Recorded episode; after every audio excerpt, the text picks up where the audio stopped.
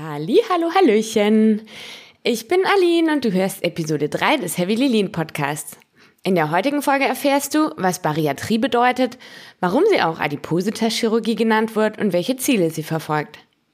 Wir schauen uns außerdem an, wie Adipositas überhaupt definiert wird und welche Erwartungshaltung mit einer bariatrischen Operation grundlegend einhergehen darf bzw. sollte.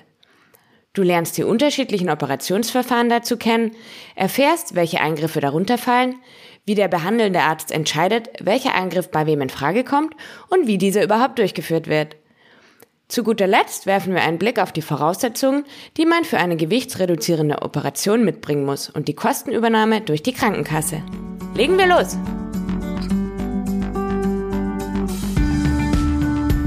Herzlich willkommen im Heavy Lean Podcast, deinem Wegweiser in ein leichteres Leben in Körper, Geist und Seele. Ich bin Aline und ich teile mit dir meine Erfahrungen und verständlich aufbereitetes Wissen aus den Bereichen Ernährung, Essstörung, gewichtsreduzierende Operationen und Psychologie, damit dein Weg nicht heavy bleibt. Hello, hello. In der letzten Folge habe ich dich ja schon teilhaben lassen an meinem Lebensweg und den einschneidenden Erlebnissen in meiner, wie ich sie nenne, Körperkarriere. Du weißt also schon, dass ich mit einem Schlauchmagen bzw. mittlerweile mit einem Magenbypass lebe. An manchen Erfahrungen habe ich einen größeren bewussten Anteil als an anderen. Bei der Entwicklung der Essstörung hatte ich beispielsweise nur eine recht geringe Entscheidungsgewalt. Die Entscheidung für die Schlauchmagenoperation habe ich allerdings in vollem Bewusstsein getroffen, wenn auch aus einer krankhaften und essgestörten Brille. Dennoch trage ich dafür die volle Verantwortung. Für die Folge-OP zum Magenbypass und die weiteren Komplikationen war ich dann wiederum nur noch indirekt verantwortlich. Das ändert aber nichts an der Tatsache, dass ich mich auch damit irgendwie arrangieren muss. Weil mit dieser ersten Entscheidung zum Schlauchmagen damals also so viel mehr einherging, als ich mir zu dem Zeitpunkt vor Augen führen wollte und ehrlicherweise auch noch nicht vorstellen konnte, liegt es mir heute doppelt und dreifach am Herzen, hier für mehr Transparenz zu sorgen. Ich will sicherstellen, dass ein jeder bzw. eine jede weiß, was mit einer bariatrischen Operation lebenslang einhergeht und einhergehen kann. Damit dieser jemand genau weiß, worauf er oder sie sich einlässt, ob die Motive dafür auch wirklich die richtigen sind und ob sie es wert sind und ob auch die Erwartungshaltung die richtige ist. Denn eins kann ich direkt vorwegnehmen, eine gewichtsreduzierende Operation ist kein Garant für eine bestimmte Abnahme und schon gar nicht für dauerhaftes Schlanksein. Aber fangen wir vorne an. Was ist es denn jetzt überhaupt, eine gewichtsreduzierende Operation? Was darf ich denn erwarten? Sowohl der Schlauchmagen als auch der Magenbypass sind Operationsverfahren, die zur sogenannten bariatrischen Chirurgie oder auch Adipositas-Chirurgie gehören. Sie ist ein Teilbereich der Medizin und zählt zur Viszeralchirurgie, also der Chirurgie des Bauchraums und wird immer populärer und wichtiger, weshalb ich es so wichtig finde, darüber zu sprechen. Mittlerweile werden rund 20.000 Adipositas-chirurgische Eingriffe in Deutschland im Jahr vorgenommen und auch die Zahl der zertifizierten Zentren für diese Spezialeingriffe wächst kontinuierlich, liegt mittlerweile bei 107, zumindest 2022. Denn äh, nicht jedes Krankenhaus und nicht jede Einrichtung ist in der Lage, einen bariatrischen Eingriff vorzunehmen. Deshalb braucht es da eben auch Spezialeingriffe und äh, speziell eingelernte Fachkräfte. Aber was versteht man denn jetzt eigentlich unter Adipositas allgemein hin? Ab wann gilt man als adipös? Und ist Übergewicht gleichzeitig jetzt auch eine Krankheit? Ja und nein. Übergewicht per se ist natürlich nicht gleich eine Krankheit. Adipositas hingegen schon. Und zwar eine chronische mit komplexem Krankheitsbild. Sie wird also definiert als Übergewicht, also als ein zu höheres Körpergewicht in Relation zur Körpergröße, begleitet durch eine übermäßige Ansammlung von Fettgewebe, aber eben auch meist in Kombi mit einer psychischen oder körperlichen Komponente, wie beispielsweise Stoffwechselstörungen, Unverträglichkeiten, solche Dinge. Also eben nicht nur Übergewicht, sondern in Kombination mit Psyche oder körperlichen Folgen. Adipositas wird vor allem durch Überernährung und Bewegungsmangel hervorgerufen, Aber eben nicht nur, sondern auch genetische Veranlagung ähm, kann damit reinzählen. Die hormonelle und die psychische Erkrankung eines Menschen, Medikamente können eine Rolle spielen und so weiter. Das Problem bei Adipositas ist allerdings eben nicht das Erscheinungsbild, also der erhöhte Fettanteil per se, sondern die hohe Begleit- und Folgemorbidität. Also diejenigen Krankheiten und Probleme, die Übergewicht überhaupt erst auslösen kann. Wie beispielsweise eben Bluthochdruck, Diabetes, Arteriosklerose oder auch deformierende Auswirkungen, also ähm, ja, ein gekrümmter Rücken oder wenn ähm, man nicht mehr ganz aufrecht gehen kann, Bandscheibenvorfälle, solche Dinge. Und nicht zuletzt natürlich aber auch die psychische Belastung, bis hin eben zur Essstörung, zur Depression etc. Dabei gilt, je ausgeprägter das Übergewicht ist, desto wahrscheinlicher werden diese Begleiterkrankungen. Ja, und woran wird das Ganze jetzt bemessen? Wer sagt dann, wie adipös ich bin oder ob ich es überhaupt bin? Ja, das ist ein bisschen kontrovers. Zur Bemessung dieser Ausprägung wird nämlich der BMI hergenommen, also der sogenannte Body Mass Index. Und ich habe es vorher schon kurz angesprochen, der setzt lediglich das Körpergewicht ins Verhältnis zur Körpergröße. Der dadurch ermittelte Wert wird dann irgendwo in die Stufen von 1 bis 8 eingeordnet, wodurch sich dann eben ähm, die verschiedenen Gewichtskategorien quasi äh, ergeben. Und zwar von starkem, mittleren und leichtem Untergewicht, Normalgewicht, Übergewicht und dann Adipositas Grad 1, 2 oder 3. An dieser Stelle zeigt sich aber eben direkt auch schon die erste Schwachstelle dieser Einstufung, denn der BMI berücksichtigt weder Alter noch Geschlecht, noch den individuellen Trainingszustand, also die Muskelmasse einer Person und Muskeln wiegen nun mal einfach mehr als Fett. Und der BMI berücksichtigt schon gar nicht die einhergehenden Begleiterkrankungen oder den psychischen Leidensdruck einer jeden Person. Daher taugt der BMI eigentlich auch nur bedingt zur Abschätzung der Körperzusammensetzung bzw. des Gesundheitszustands. Aus meiner Sicht ist es absolut veraltet und nicht mehr zeitgemäß, aber derzeit eben leider noch immer der aktuelle Stand der Dinge wenn es um die Bemessung des adipösen Erkrankungszustandes einer Person geht. Gleichzeitig bildet das aber auch die Grundlage dafür, wie Adipositas therapiert wird, was die Problematik aus meiner Sicht aber nochmal deutlich verschärft.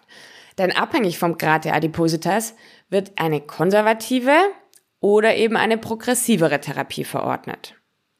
Also bei Übergewicht Adipositas Grad 1 und teilweise Grad 2 kommt in der Regel eben nur eine konservative Therapieform in Frage. Sprich, ja, Diät, Ernährungsberatung, Sport und was derjenige Arzt in dem Moment noch so Tolles empfiehlt. Während bei der Adipositas Grad 3 und in manchen Fällen auch schon bei Grad 2 eine Operation als effektive Möglichkeit gilt, das extreme Übergewicht nachhaltig zu reduzieren. Bei schwerwiegenden Begleiterkrankungen kann es sogar schon bei einem Adipositas Grad 1, also einem BMI von 30 plus, als sinnvoll erachtet werden. Zumindest ist es aktuell die Richtlinie, nach der in Deutschland bewertet wird, ob und inwiefern sich ein Patient, eine Patientin einer bariatrischen Operation unterziehen kann oder auch nicht. In meinem Fall war das leider der Grund dafür, dass ich die Operation im Ausland durchführen lassen musste. Ich wäre vollkommen bereit gewesen, den Preis für eine private OP in Deutschland zu bezahlen. Das wäre mir ehrlicherweise auch viel, viel lieber gewesen und hätte mir ein viel besseres Gefühl gegeben. Allerdings wurde ich aus eben den genannten Gründen hierzulande einfach nur belächelt und nicht wirklich ernst genommen. Ich war durchaus beim ein oder anderen Arzt hier und ähm, habe gesagt, ich bin komplett verzweifelt und ich denke eben über eine bariatrische Operation nach. Und äh, ja, Tatsache wurde meistens nur gelacht und äh, der Kommentar, so weit sind sie noch lange nicht, den habe ich nicht nur einmal gehört. Es blieb mir also leider gar nicht viel anderes übrig, als mich im Ausland umzuschauen, denn mein Leidensdruck wurde hier einfach nicht als groß genug eingestuft oder ich einfach nicht ähm, wirklich ernst genommen. Kommen wir aber jetzt endlich zur Bariatrie selbst. Wie gesagt, nennt sie sich auch Adipositas-Chirurgie und wird folglich als effektivste Therapie von starkem Übergewicht angesehen. Sie zielt allerdings auf einen ganzheitlichen Behandlungsansatz ab. Das heißt, nicht nur, wie landläufig bekannt ist, auf die tatsächliche Verkleinerung des Magens oder Veränderungen des Darms, sondern auch auf die nachhaltige und umfassende Gewichtsreduktion mit den entsprechenden einhergehenden Änderungen der Lebensqualität und des Lebensstils. Mit dem Ziel, dass Folgeerkrankungen vermindert werden.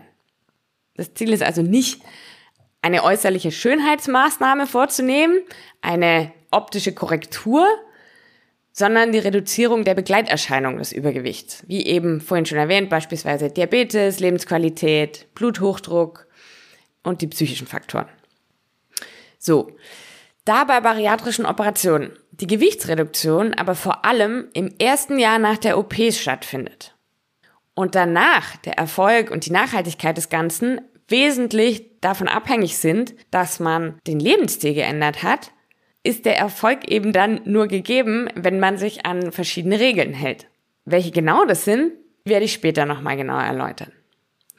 Mir ist an der Stelle aber wichtig, dass hier rauskommt, ganz klar und deutlich, eine bariatrische OP ist kein Freifahrtschein oder hat irgendeinen Anspruch auf eine Abnahmegarantie oder gar auf dauerhaftes Schlanksein.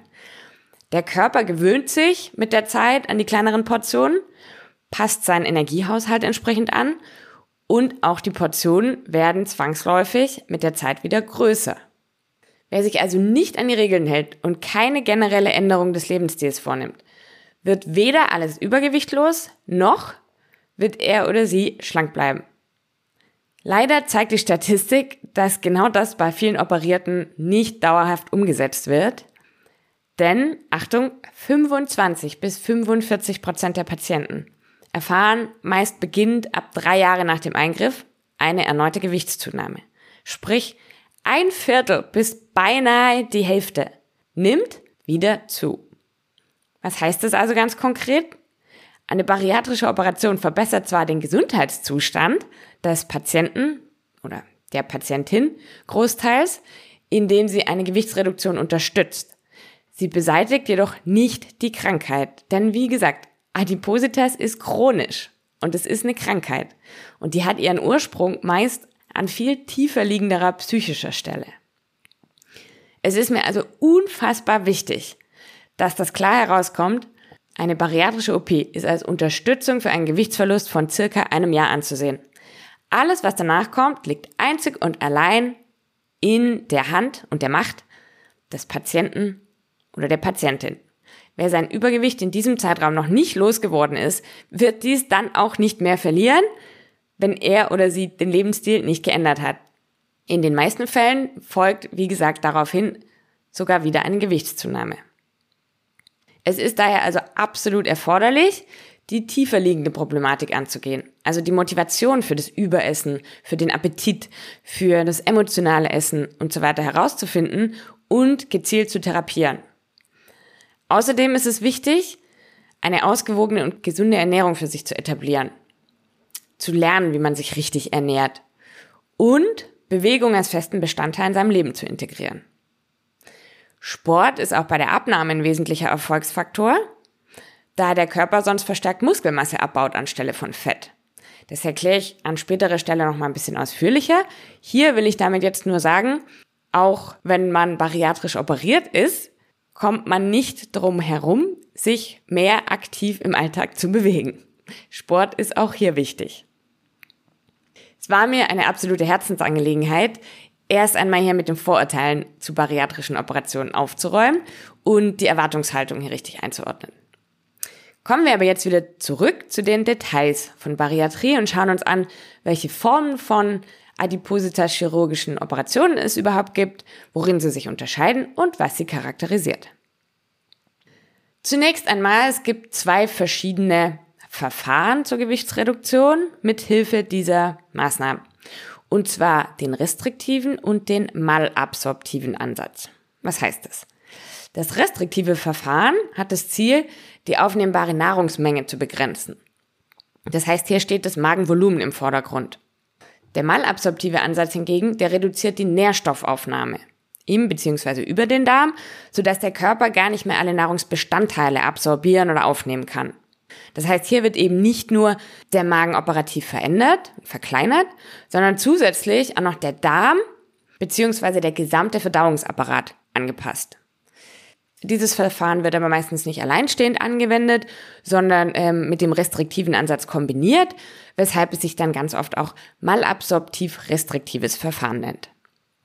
Zu den gängigen restriktiven Verfahren zählen äh, das Magenband und die Sleeve-Gastrektomie oder auch Schlauchmagen genannt. Das bekannteste malabsorptiv restriktive Verfahren ist der Magenbypass. Den wiederum gibt es in ganz vielen verschiedenen Variationen.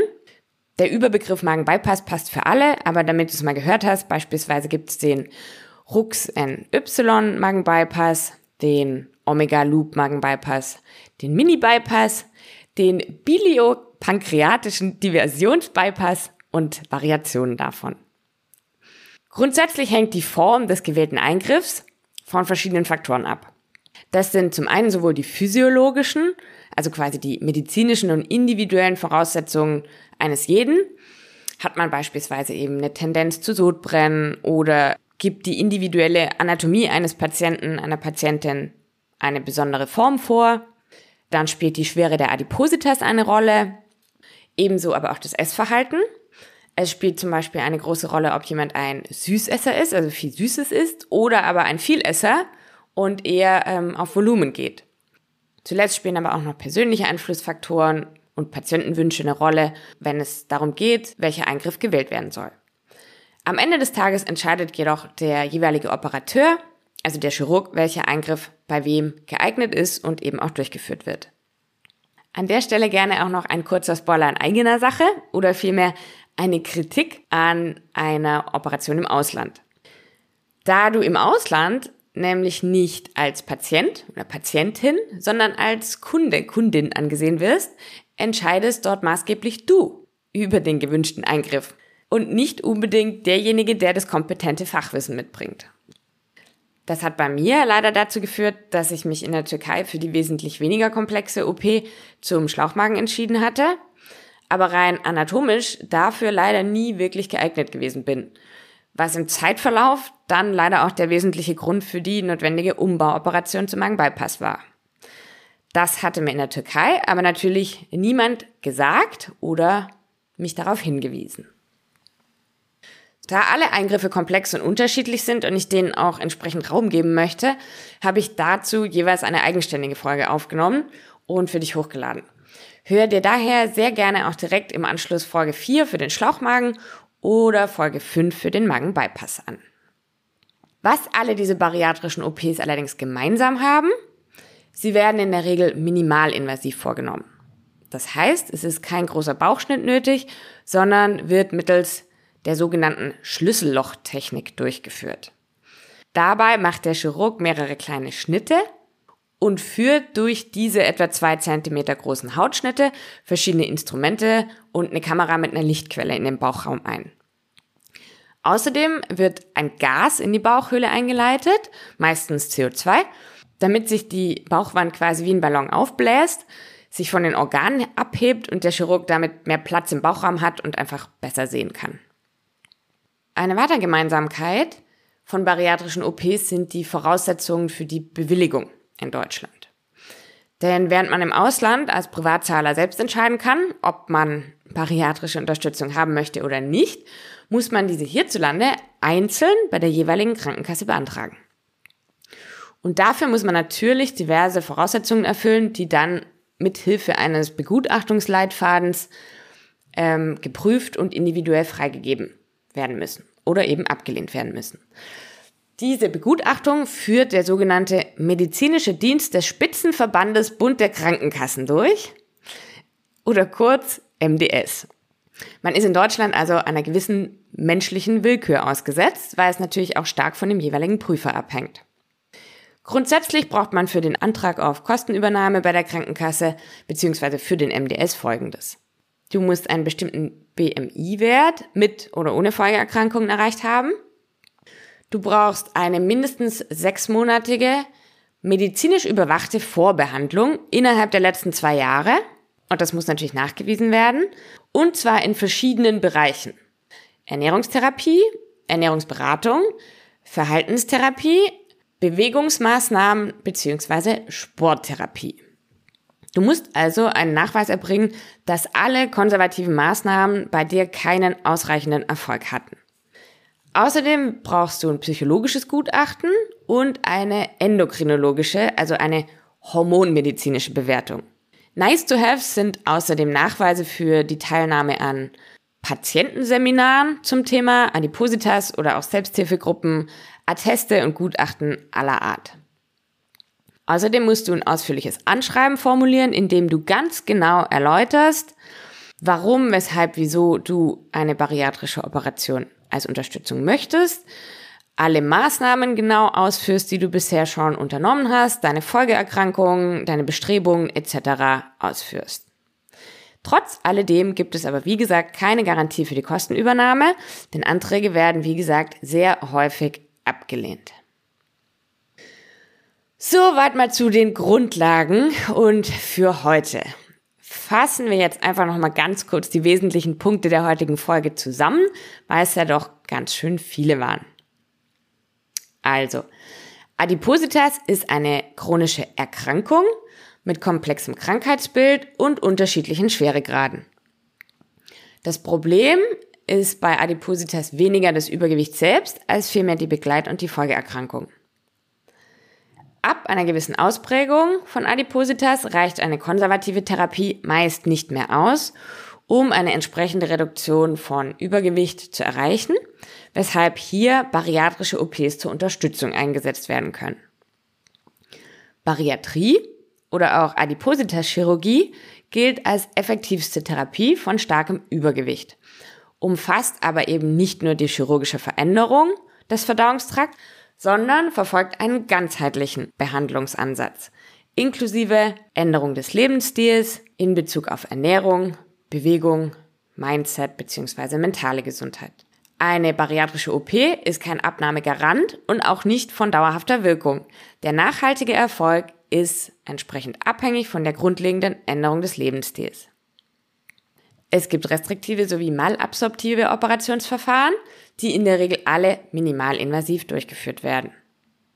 Und zu guter Letzt, ob eine Patientin, ein Patient für eine solche OP in Frage kommt und für welches der Verfahren hängt von verschiedenen Faktoren ab und muss bei der Krankenkasse individuell beantragt und dort bewilligt werden.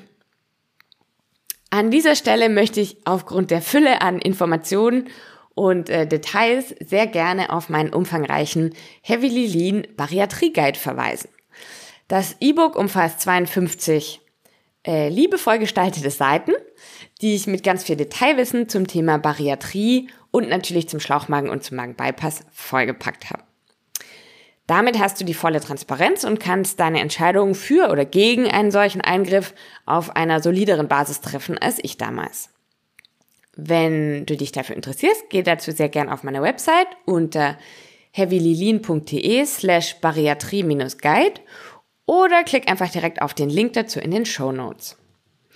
Wenn du individuelle Fragen hast oder einfach gern lieber mit mir persönlich sprechen möchtest, darfst du mich aber selbstverständlich auch gerne direkt kontaktieren. Auch dazu findest du alles weitere in den Show Notes. Sollte ich dich an dieser Stelle jetzt schon überzeugt haben und du sagen, okay, Aline, das reicht mir schon. Das Thema Bariatrie ist für mich absolut vom Tisch. Aber was kann ich denn jetzt stattdessen tun? Denn so kann es ja trotzdem nicht weitergehen. Dann habe ich Good News für dich. Denn es muss so auch nicht weitergehen. Ich zeige dir, wie du auch ohne OP in ein leichtes Leben finden kannst.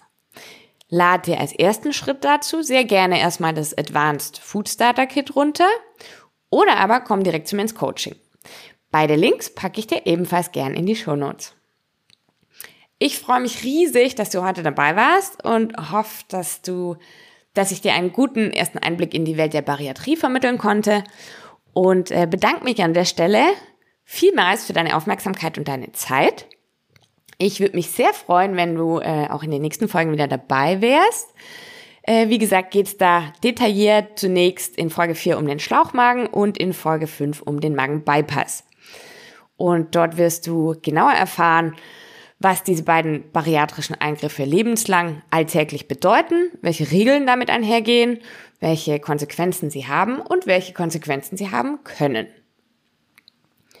Wie immer möchte ich diese heutige Folge zum Schluss mit einem Denkanstoß beenden, den ich sehr passend zum Thema Bariatrie finde. Es ist ein Zitat der geistigen Pionierin Mary Baker Eddy und lautet, Gesundheit ist kein Zustand des Körpers, sondern des Geistes. Und damit beende ich die heutige Folge und sage Tschüss und bis zum nächsten Mal bei Heavy Lilin, damit dein Weg nicht heavy bleibt. Deine Aline. Das war's für heute im Heavy Lilin Podcast, deinem Wegweiser in ein leichteres Leben in Körper, Geist und Seele. Ich sage von Herzen Danke für deine Aufmerksamkeit. Wenn dir diese Folge gefallen hat, würde ich mich riesig darüber freuen, wenn du den Podcast abonnierst und mir eine Bewertung dalässt. Für weiteren Content folge mir sehr gerne auch auf Instagram oder komm auf meine Website. Dort findest du die Kernaussagen jeder Folge im Blog und noch ganz viel mehr Inspiration. Gerne kannst du dich dort auch in den Newsletter eintragen, damit du immer zuerst davon erfährst, wenn es neue Folgen oder Neuigkeiten gibt. Bis bald bei Heavy Lilin damit dein Weg nicht heavy bleibt.